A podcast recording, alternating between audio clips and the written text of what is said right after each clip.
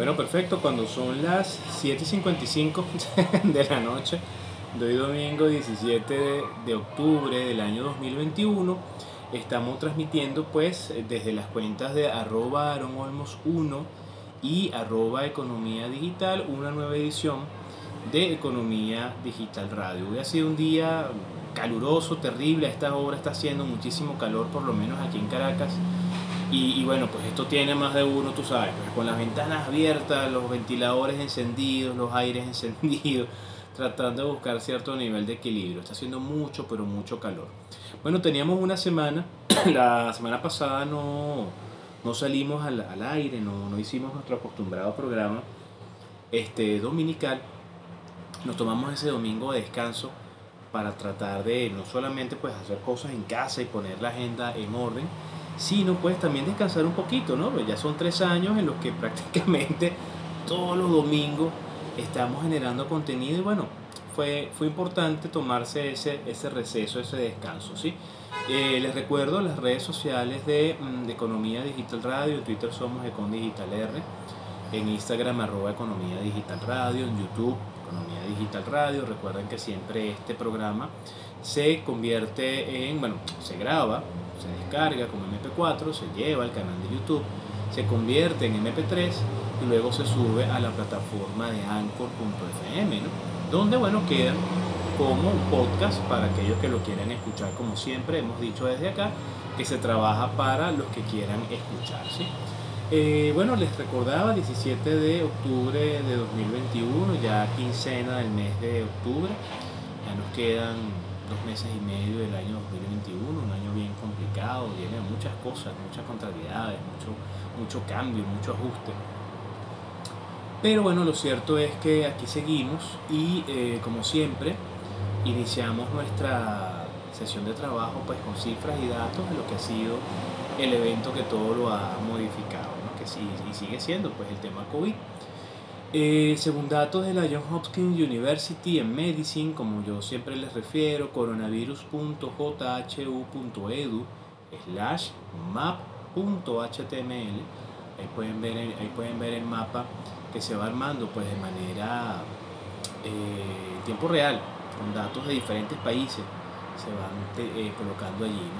A la fecha, esto se actualizó hoy a las 19.21, estamos hablando de 240.648.497 casos de coronavirus, de los cuales 4.898.174 eh, lastimosamente han fallecido. y este, los países que tienen mayor cantidad de casos e incidencia todavía se reporta en este sitio web que se alimenta con datos en tiempo real. Estados Unidos, 44 millones 932 mil 494 personas, Reino Unido 8.488.665, Turquía 7.630.133, vamos a ver el caso de Rusia si me lo muestra, aquí está Rusia 7.870.529 y la India con 34 millones 67.719, eh, vamos a incluir ahí a Brasil con 21.644.464. Este dato que desde hace unos meses viene mostrando este, el sitio web de la Johns Hopkins que nos habla de total de dosis de vacunas administradas. Nos dice que son 6.616 millones de dosis administradas, o sea, 6.6 billones con B de dosis administradas. Importante eso. Eh, bueno, el caso de Venezuela, al día 16, al día de ayer, eh, que se recoge la infografía que siempre coloca efecto cocuyo, se habla de 391.413 casos de coronavirus, de los cuales 371.501 se han recuperado y 4.707 han fallecido en Venezuela.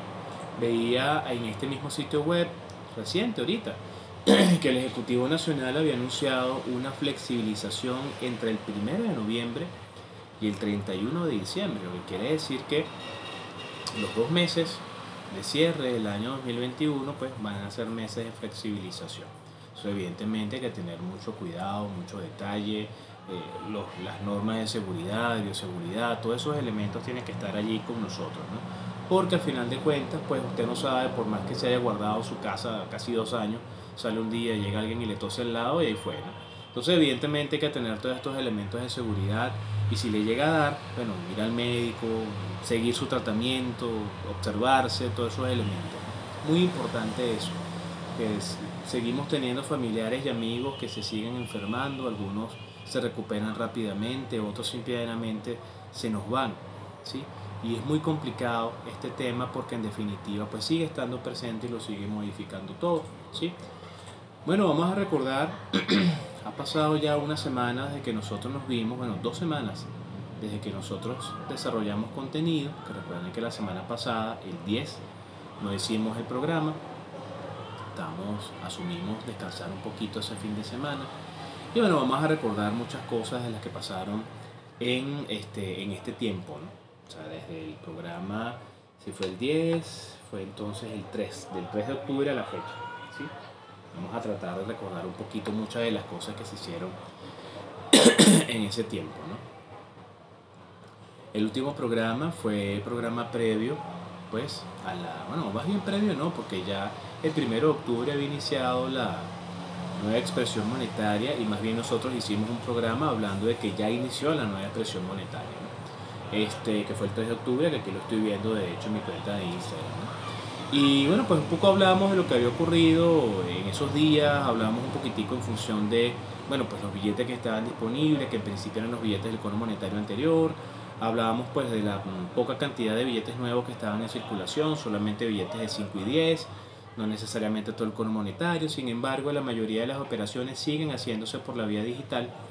Este, y bueno, son pocos, yo por, yo por lo menos, ustedes saben que yo colecciono billetes y todo esto, no he tenido todavía el gusto de, toparme con un billete de 5, un billete de 10, ¿no? De nuevo cono monetario todavía. Eh, sin embargo, bueno, sabemos que eso está allí y hay que seguirle la pista al tema de la este, nueva expresión monetaria, ¿no? Esta semana, estas dos, semanas que han pasado, bueno, yo estoy muy agradecido siempre con los espacios que se abren. El primero de octubre, precisamente, estuvimos conversando con Eduardo Rodríguez, con el periodista Eduardo Rodríguez, en una sección que tiene, se llama El Día, precisamente hablamos ese día sobre el tema de la nueva expresión monetaria. Bueno, pues hay un video que da cuenta de esa interacción y si quieren verlo, otra vez como siempre, está disponible en mi canal de YouTube. ¿sí? Eh, agradecido también con Univisión, con la periodista Cristina García Casado, que el 3 de eh, octubre, hace dos, dos domingos, pues se publicaba una entrevista que nos hicieran sobre, lo, lo llamaron, el rompecabezas para pagar en Venezuela, el nuevo Bolívar digital, el dólar y las cuentas en Estados Unidos. Un poco un trabajo de investigación para hacer ver y llegar el tema de este, entender pues cómo es la dinámica multimoneda en Venezuela, porque para muchos está claro que no es solamente un tema de, este, ¿cómo se llama? Dolarización de facto, ¿no? sino que hay muchos, muchas divisas y muchas formas y medios de pago. Ustedes me disculparán que me estoy secando la cara, pero el calor que está haciendo es terrible y yo aquí no tengo ninguna ventana abierta donde yo trabajo en casa. Entonces, bueno, se concentra más el calor y tengo un aro de luz encendido, entonces, bueno, más calor aún. Y ustedes dirán, bueno, no, pero apaga el aro de luz y, quítate la chaqueta. pero bueno, vamos a guardar un poco la estructura de lo que siempre venimos haciendo en el tiempo que tengamos de desarrollar el día de hoy contenido. Así que bueno, como les decía, agradecido a la periodista Cristina García Casado que nos entrevistaba respecto a ese tema. También agradecido con el gran amigo José Estrada, de Estrada Tiempo, de Clásicos 93.3, si mal no recuerdo, FM, de Mérida. Vamos a ver cuándo se actualice la imagen. 93.1, disculpen, de Mérida. Que el 4-10, 4 de octubre, el lunes siguiente, nos preguntaba pues sobre el tema de la reconversión monetaria pues a pocos días, ¿no? O sea, la nueva expresión monetaria a pocos días, ¿no? Si eso de alguna manera era una solución y, como, y qué sé yo. Luego, mm, esto es una nota vieja, pero de verdad que le agradezco mucho siempre al periodista Oscar Pineda. Eh, yo soy muy quisquilloso con estas cosas. Cuando un periodista a mí me llama, mire profesor, no, mire que para hacer una nota, para hablar de tal tema, qué sé yo, yo le digo, bueno, con todo el gusto del mundo, Si es presencial nos vemos en una plaza, en una oficina, un espacio donde se pueda con ventanas abiertas por el tema COVID. Y si no, principalmente les pido que sea vía WhatsApp o vía Zoom, qué sé yo, ¿no? Eh, pero yo siempre estoy muy agradecido cuando los periodistas tienen a bien enviarme luego el trabajo final, pues, o sea, bien sea la nota de prensa, bien sea el artículo, la crónica, el artículo de investigación, el pequeño video. En el caso de Oscar, de verdad yo le agradezco mucho porque pasaron muchas semanas antes de, poderlo ver yo, yo lo busqué inclusive en, en un radio y no lo conseguí nunca, y después él me lo consiguió y me lo mandó. Yo siempre estoy muy agradecido por esas cosas porque yo soy de los que piensa que quizás en una entrevista de esta se dijo algo que le aclara una duda a alguien entonces, por lo general, yo siempre las pido y las coloco en las redes sociales, este, un poco como para, ahí está, pues mira, si tienes una duda, quieres leerlo, bueno, ahí está la información. Entonces, de verdad que muy agradecido con Oscar, que nos enviaba una nota del 20 de septiembre. Este, esto fue, yo lo publiqué, creo que la primera semana, bueno, que fue el 4 o 5 de octubre. Caraqueños esperan más efectivo en la calle con nueva escala monetaria. Era un poco un trabajo previendo qué pensaba la gente a nivel de expectativa con el tema de la nueva expresión monetaria. También esa semana, el día, esto fue el día 5 de octubre, llegó la entrega número 31 de eh, Economía Digital en punto de corte de televisión. Ustedes saben que este, bueno, desde este mismo año, comenzando el año, estamos allí desarrollando contenido por invitación de nuestros grandes amigos de punto de corte Johan Álvarez principalmente y Mimmer Evans, que nos invitaban a crear contenido. Y el programa número 31, que salió el 5 de octubre, versó precisamente sobre el tema de la nueva expresión monetaria. Como siempre, estos contenidos están disponibles en mi canal de YouTube para aquellos que lo quieran ver, quieran desarrollar esto y saber pues de qué se habló en ese momento, en ese espacio. También agradecido con el equipo de Fe Cámaras Radio, el 5 de octubre, martes 5, tuvo, este, ¿cómo se llama? Pues sacamos una nueva edición de Mesa de Análisis Económico por Fede Cámaras Radio. Estuvimos conversando con la gran amiga Carmen Salvador sobre el tema del Bitcoin Café, ¿sí? que es un espacio eh, físico, el primero en su estilo en Venezuela, eh, que es un café temático, café temático donde no solamente se, se habla del tema del, del Bitcoin, sino de las criptomonedas en general, ¿no? wow, creo que comenzó a llover. Creo que eso era el calor que estábamos sintiendo. Ojalá calme la cosa, que por lo general después que llueve se alborota más el calor. Pero bueno, esto fue el 5 de octubre de este año. También pues eh, agradecido por allí al periodista Carlos Velázquez de, de Noticias Canal I, quien pues utilizó pues una información que se había grabado hace tiempo para complementar un trabajo de investigación que eh, mostró pues esa semana en, en, en Noticias Canalí sobre el tema de la nueva expresión monetaria. Muy contento por eso. También agradecido con eh, Unai Amenábar y este, Albani Lozada, tienen su programa Agenda Éxitos. El 6 de octubre tuvimos la oportunidad de estar con ellos en su programa vía telefónica, conversando sobre el tema de los criptoactivos en Venezuela. y creo que fue una, un programa bien interesante, muy esclarecedor, ¿no? todas las preguntas que nos hicieron eran preguntas como con, ¿cómo se llama? Como vuelta, ¿no? Con, su, con su elemento adicional, ¿no? Y todo se respondió de manera muy transparente porque en el mundo de los criptoactivos, siempre y cuando usted sepa lo que esté haciendo, los elementos están claros, ¿no? Y creo que fue una entrevista muy, muy valiosa porque esto generó mucha cola, ¿no? Mucha gente me escribía, me preguntaba, yo muy agradecido siempre a estos espacios que se abren, como siempre digo, y bueno, pues las personas que me preguntan, yo intento siempre responderle lo más rápido posible. Así que muy agradecido también a ellos.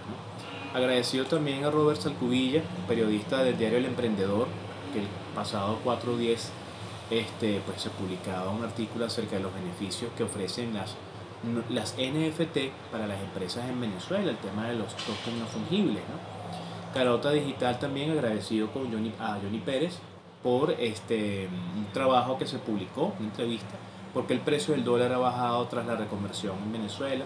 Eso tiene que ver con las intervenciones cambiarias del Banco Central.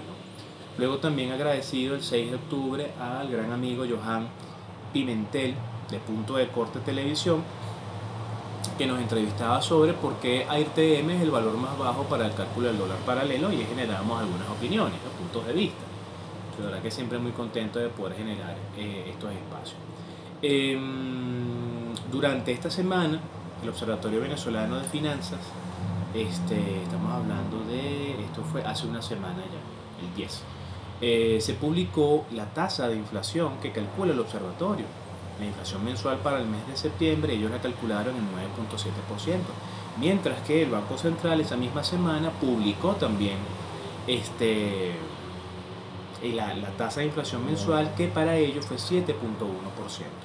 En ambas visiones, en ambos cálculos, la comportamiento de la inflación en Venezuela eh, viene disminuyendo. Sin embargo, ya cumplimos 46 meses de hiperinflación en el país y más allá de la nueva expresión monetaria, seguimos con problemas de variaciones de precio, especulación, porque en definitiva, más allá de que la Gaceta eh, de la nueva expresión monetaria del Banco Central de Venezuela hablaba de que los, de entes de supervisión y todo esto iban a validar los aumentos de precio y qué sé yo, bueno, pues muchos, este, eh, muchos establecimientos, bueno, pues se siguió incrementando el precio de, de los productos, ¿no? Se pasó de millones a bolívares y algo que costaba, no sé, 0.50 ahora está en 1.5, ¿no? Entonces, bueno, la gente dirá, bueno, es 1.5, ¿no, hermano? O sea, es más dinero del que la persona eh, antes estaba pagando. Sigue siendo un incremento de precio cuando en teoría, técnicamente y teóricamente, la nueva expresión monetaria no tuvo que haber afectado ni variación de tipo de cambio ni aumento de precios. Sin embargo, eso lo estamos viendo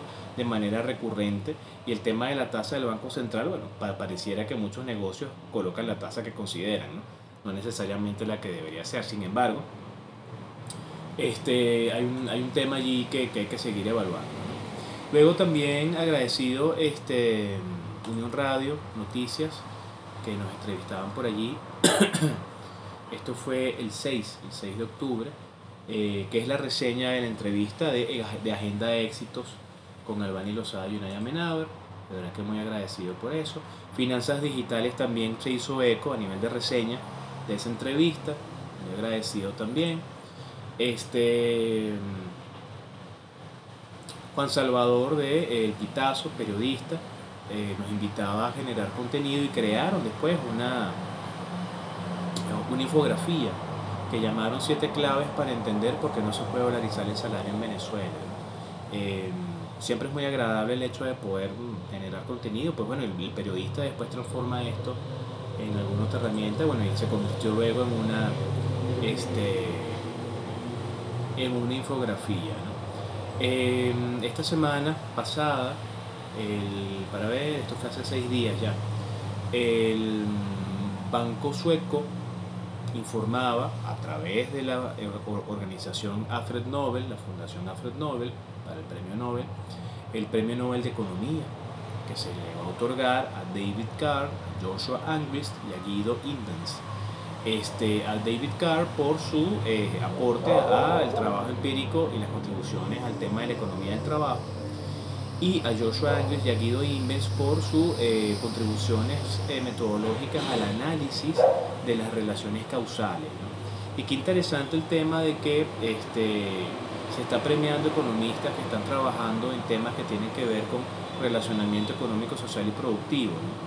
Este, lo hablaba yo con los estudiantes de IESA la vez pasada que tuvimos clase, eh, cuando hablábamos de Gary Becker, ¿no? qué interesante el tema de los premios Nobel y cómo este, sus aportes pueden ir más allá del ámbito económico, del ámbito económico, pasan al ámbito social, eh, al área de criminalística, por ejemplo, en el caso de Gary Becker, y los aportes de estas personas que están en constante proceso de investigación, universidades y centros de investigación alrededor de, del mundo son muy importantes, sobre todo por el hecho de que nos hacen ver una realidad que siempre ha estado ahí, pero con el enfoque del acercamiento, análisis económico que se asume, la entendemos de una manera diferente y nos ayuda a entender mejor la realidad. Eso es muy importante, eso es una realidad.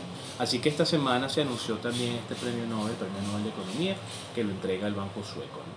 El, foro, el, foro, el, el Fondo, Fondo Monetario Internacional, esta semana mostraba este, cifras de lo que consideran que son las proyecciones de crecimiento de la economía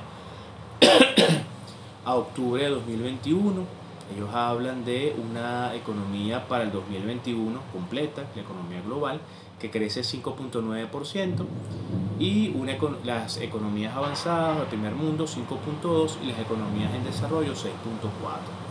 La previsión para el 2022 sigue siendo una visión de rebote, una visión en B. Este, y esto de alguna manera hay que juntarlo con las previsiones que para el crecimiento ¿no? de la economía venezolana eh, generaron algunas empresas o firmas de análisis económico internacional. En el caso de la firma inglesa EMFI, que prevé, por ejemplo, un crecimiento al cierre de 2021 de 6.2%, cuando su estimación anterior había sido el 2%. Credit Suisse tiene una visión muy, muy optimista, al igual que EMFI sobre Venezuela.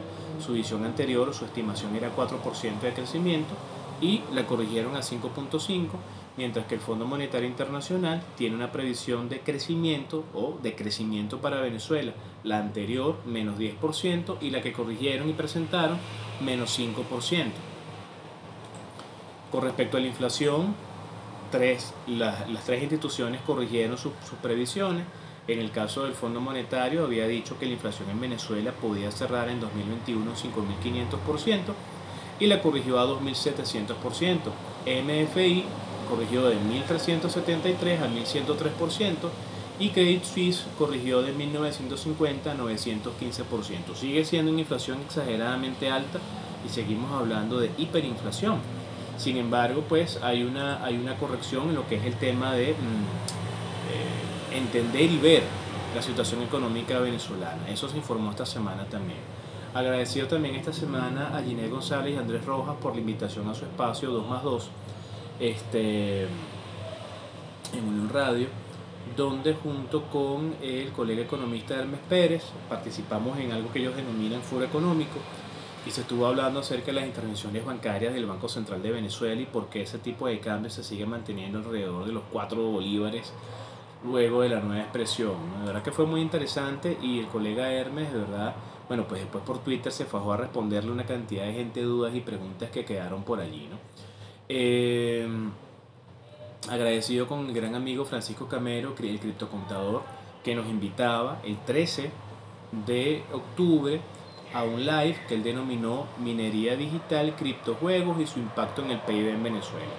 Me llamó muy, mucho la atención su interés en saber cómo de alguna forma esta actividad económica de las criptomonedas o de la minería digital era susceptible de ser llevada al PIB del país yo le comentaba pues que evidentemente la metodología que está pensada para el cálculo del Producto Interno Bruto a través de Fondo Monetario Internacional y entes multilaterales tendría que ajustarse para bueno, poder asumir una visión distinta en la que actividades como la minería digital forme parte pues de algún sector económico este, bueno, pues y sus aportes desde el punto de vista de generación de ingresos bueno, sean calculados y sumados desde el punto de vista micro se puede llegar a grandes variables macro, bueno, y que pueda aparecer en ese PIB, pero eso todavía no, no está contemplado.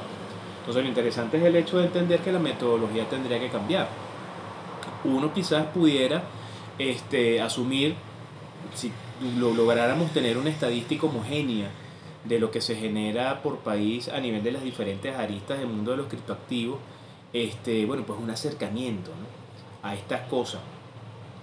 Sin embargo, eh, bueno, pues si pudiésemos consolidar montos intercambiados de actividades cripto vía P2P, vía billetera digital, de las diferentes criptomonedas a un tipo de cambio promedio y qué sé yo, bueno, pudiésemos tratar de comparar eso con el PIB del país.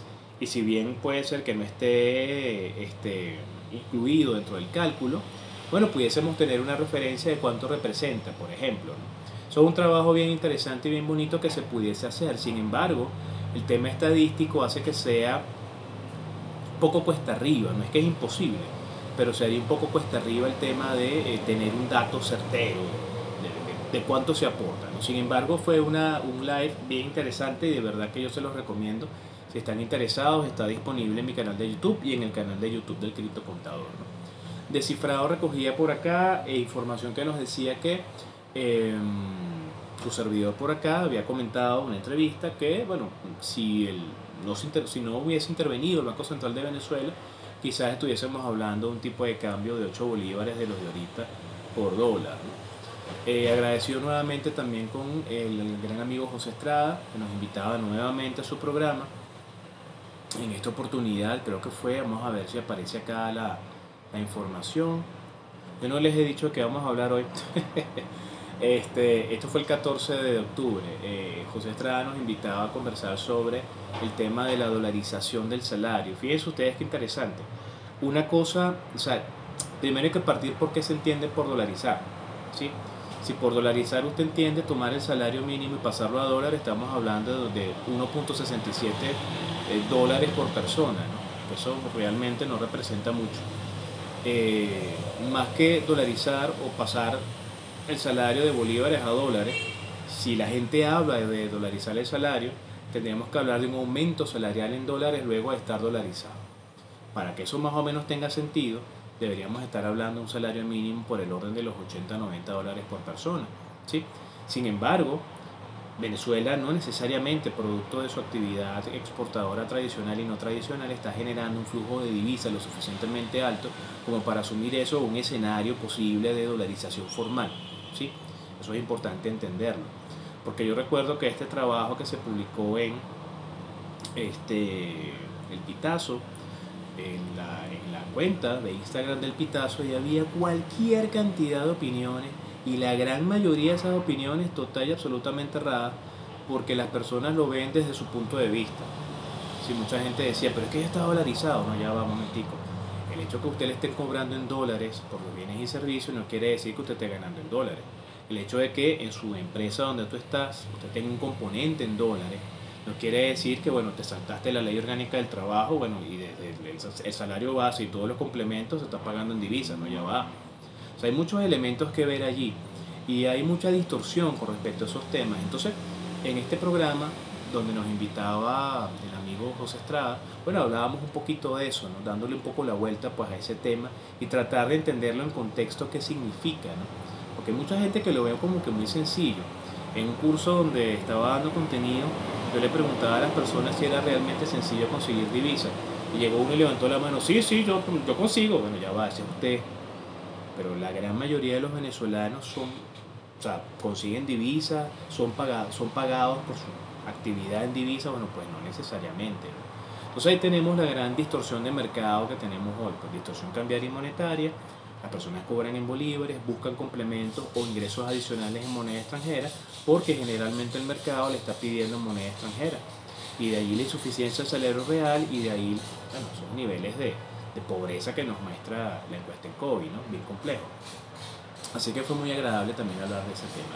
El tema que vamos a hablar hoy nosotros eh, tiene que ver con eh, los primeros nueve meses del año 2021 eh, a nivel de comportamiento cripto visto desde local Bitcoin. Ustedes saben que desde Venezuela nosotros tenemos la tarea de bueno, recopilar toda esa data, compilarla este, y ver en volumen y ver en moneda cuánto representa eso aunque de alguna manera ya el dato de local Bitcoin no es tan representativo porque la gran mayoría de los venezolanos pues están haciendo operaciones en otras plataformas y en esas otras plataformas no tenemos acceso a la data. Entonces nos estamos quedando como cortos con esa información, sin embargo tenemos eso como un elemento de representación. Ya, ya, ya vamos a llegar a esa cifra y a esos datos.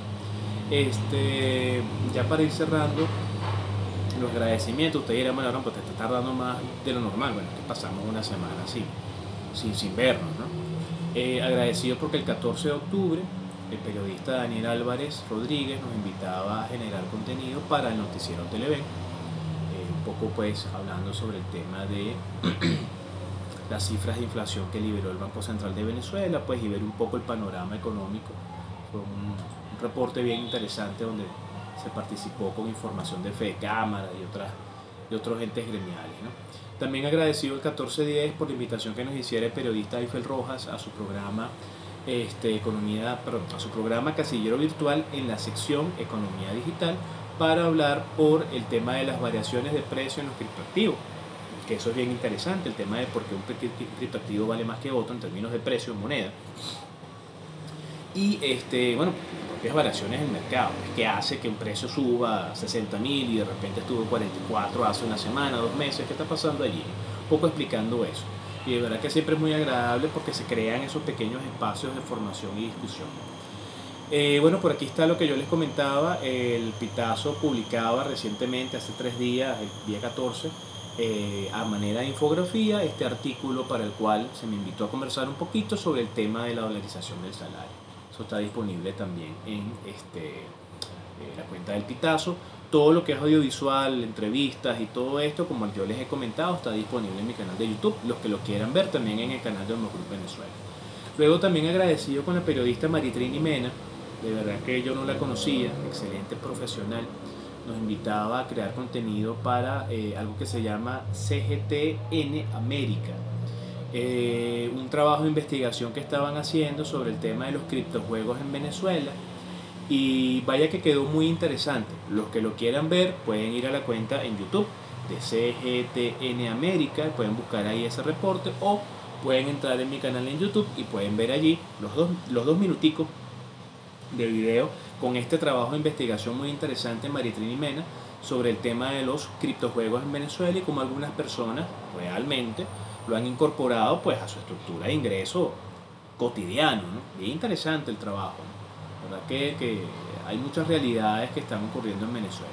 Ya finalmente agradecido con el periodista José Blanco de mm, eh, Radio Fe y Alegría, que el día 14 pues nos entrevistaba un poco para sondear opinión con respecto al tema de la nueva expresión monetaria, pues a dos semanas ya de, la, de estar en disposición. Miren, está cayendo tremendo palo de agua, por aquí estoy viendo, y quizás eso fue el tema del calor. Denme un momentico que uno de los perritos está en el balcón. Vete, mi gordo, que te me está mojando, papá. Vete, Celita, vete, papá. Ay, está bien. Ya te seco, gordito. Listo, disculpen, pero está lloviendo muy fuerte y el, perro más grande que tenemos en casa estaba en el balcón y se estaba mojando. Entonces esta eh, entrevista con José Blanco también está disponible en, en, mi canal en YouTube para los que lo quieran ver como siempre. Finalmente, ya cerrando el tema de los agradecimientos, de verdad que han sido semanas de bastante trabajo.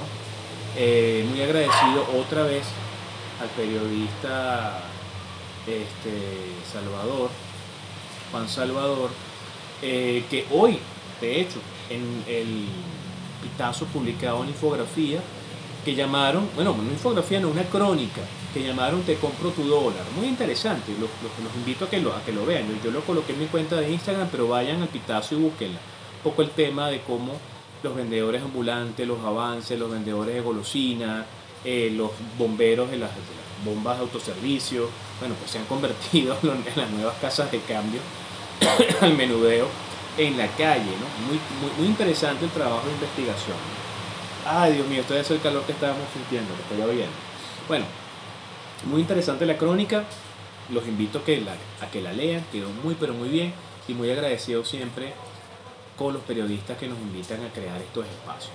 Bueno, fíjense, en lo que yo quiero conversar con ustedes, ya para entrar en materia, finalmente, tiene que ver con el comportamiento del mercado venezolano en lo que ha sido estos nueve primeros meses del año 2021. ¿no? Ustedes saben, yo les decía que nosotros desde Olmo Group hacemos esta recopilación de la data y bueno, generamos comparaciones.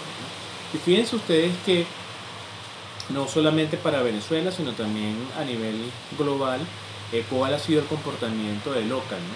de local bitcoins. Vamos a ver si abre el archivo, ahí está. Entonces, este, la semana pasada nos dedicamos a terminar de actualizar la base de datos y a correr las macros para ver, bueno, cómo nos quedaba eso. Y es bien interesante el comportamiento que estamos viendo, sobre todo si se completa con el informe Chainalysis que ya está disponible para los que nos habíamos anotado para pedirlo. No solamente es el tema de lo que apareció en, en el blog, ya si usted se había anotado y había pedido el informe, son 193 páginas, si mal no recuerdo, son 9 megabytes de, de, de, tamaño el archivo y ya está disponible, bueno, para ver cuál es la opinión que tienen sobre Venezuela. El tema con Chainalysis es que por lo general ellos opinan de Venezuela, pero nunca desde la visión de un venezolano. ¿sí? Ellos buscan información del CEO, de la empresa que hace courier o el CEO de la empresa que hace transferencias en moneda o en pesos colombianos de Colombia a Venezuela nunca tienen como la opinión de alguien que esté en, que esté en sitio. ¿sí? Y de hecho por eso cuando ustedes ven las, las opiniones que se generan allí, mmm, no necesariamente son tan consonas con la realidad país. Eso es algo que habría que mejorar. Además también el tema del acceso a la data. Porque este, Chainalysis se nutre de Local Bitcoin, que es uno de los pocos lugares que tiene su información pública, sabe que Venezuela hace muchas operaciones con Binance pero no incluye la data de Binance en los resultados. Quizás pues les estará pasando como a muchos, a mí me pasó, yo mandé hasta correos y todo, y no, no hubo respuesta, pero en principio y la última respuesta que me dieron fue que no, que esa data ellos la tenían y la mantenían, que, que chévere, pues eso quedaba ahí. Pero es muy difícil poder hablar de comportamiento de un mercado si tú no tienes datos de las plataformas donde tú sabes que la mayoría de las personas están haciendo operaciones, que es un poco lo que pasa en Chain Analysis cuando vemos el informe. Sin embargo, fíjense ustedes cómo ha sido el comportamiento de Venezuela en los últimos nueve meses. ¿no? Ya después de validar nueve meses enteros y las dos primeras semanas, de hecho, del mes de octubre, Venezuela a la fecha, desde local Bitcoin, solamente Bitcoins, ha eh, intercambiado 2.936,75 ¿sí? BTC. Y ustedes dirán, bueno, eso es mucho, es poco, realmente no sé. Les, les, les, les, comparto que durante todo el año 2020 se intercambiaron 24.287,80. ¿sí? Entonces, este, de 24.287,80, faltando dos meses y medio para terminar el año 2021, 24.287,80 fue 12 meses 2020. En lo que va de 2021, otra vez faltando dos meses y medio para que termine el año, tenemos solamente 2.936,75. La merma es terrible, por lo menos a nivel de local Bitcoin, en cantidad, de volumen de Bitcoin intercambiado desde Venezuela. Ahora, cuando llevamos eso a moneda, eh, convertimos esos 2.936,75 y lo multiplicamos por la cantidad de dólares que representa cada Bitcoin, Venezuela a la fecha ha intercambiado 124.578.152 dólares con 86 céntimos. Wow, parecía que tenemos tormenta eléctrica, ¿no? Este, entonces fíjense ustedes, ¿no? Si bien la cantidad de BTC intercambiado en volumen es ínfima, el efecto precio que se ha generado en los mercados ha hecho que esa pequeña cantidad represente muchos dólares intercambiados desde Venezuela. El año pasado, durante todo el año 2020, Venezuela intercambió 246.713.232,42 y en lo que va del año se han intercambiado 124.578.152,86. Si nosotros llevamos esto a una tabla comparativa, es lo que quiero compartir con ustedes el día de hoy, este, estaríamos hablando de que de enero a septiembre, solamente los, los nueve meses de cada año, 2020 y 2021, de enero a septiembre de 2020 estamos hablando de 19.796.05 BTC intercambiados y de enero a septiembre estamos hablando para 2021 ahora de 2.886.33 BTC cambiados. Eso significa, intercambiados pues, o tradeados pues, eso significa una merma del 85% de operaciones en volumen por local bitcoins. Ahora, si lo vemos en moneda, de enero a septiembre 2020, lo intercambiado representó 178 millones 212 mil 226 dólares con 94 centavos. Los 2.888 perdón, los 2.886,33 BTC intercambiados de enero a septiembre de 2021 representan 122.204.814,48. Ahí estamos hablando de una merma de un 31%. ¿sí? Entonces, al final de cuentas, estamos viendo que la cantidad de operaciones que se están generando desde Venezuela por direcciones IP en local bitcoins tienden a la baja desde el año 2019 a la fecha eso tiene que ver con el efecto de un mayor uso del dólar en el mercado interno, pero también tiene que ver con el mayor uso de otras plataformas, como el caso de Binance, donde mucha gente se ha migrado para allá. Por eso sería genial poder tener la data de Binance de Venezuela, más o menos desde el año que sería, qué sé yo, 2017, la fecha, para ver más o menos cuál ha sido el comportamiento, por un lado el crecimiento y los volúmenes de intercambio para tener una visión un poco más clara. Entonces fíjense ustedes cómo eh, hasta ahora eh, Venezuela representa, ya les voy a decir cuánto representa Venezuela. Venezuela representa en moneda para el mercado de local bitcoins el 10,56% de su mercado.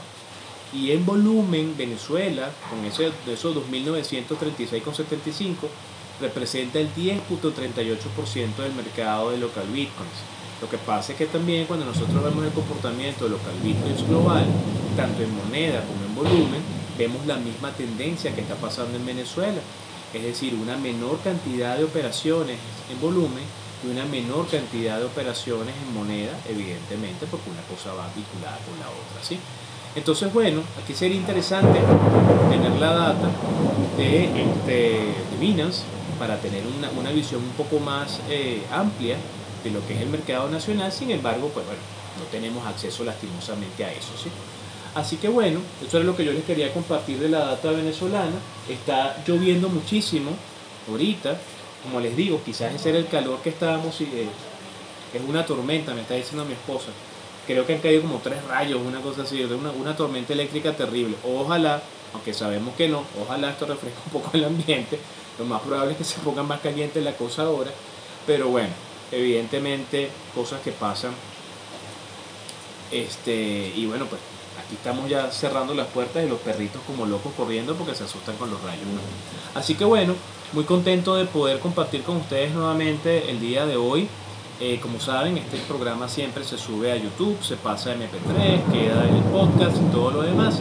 Este, y bueno, fíjense ustedes cómo ha sido el comportamiento del mercado local Bitcoin. La tendencia sigue siendo la misma, menor cantidad en volumen, menor cantidad en moneda y es la tendencia global también.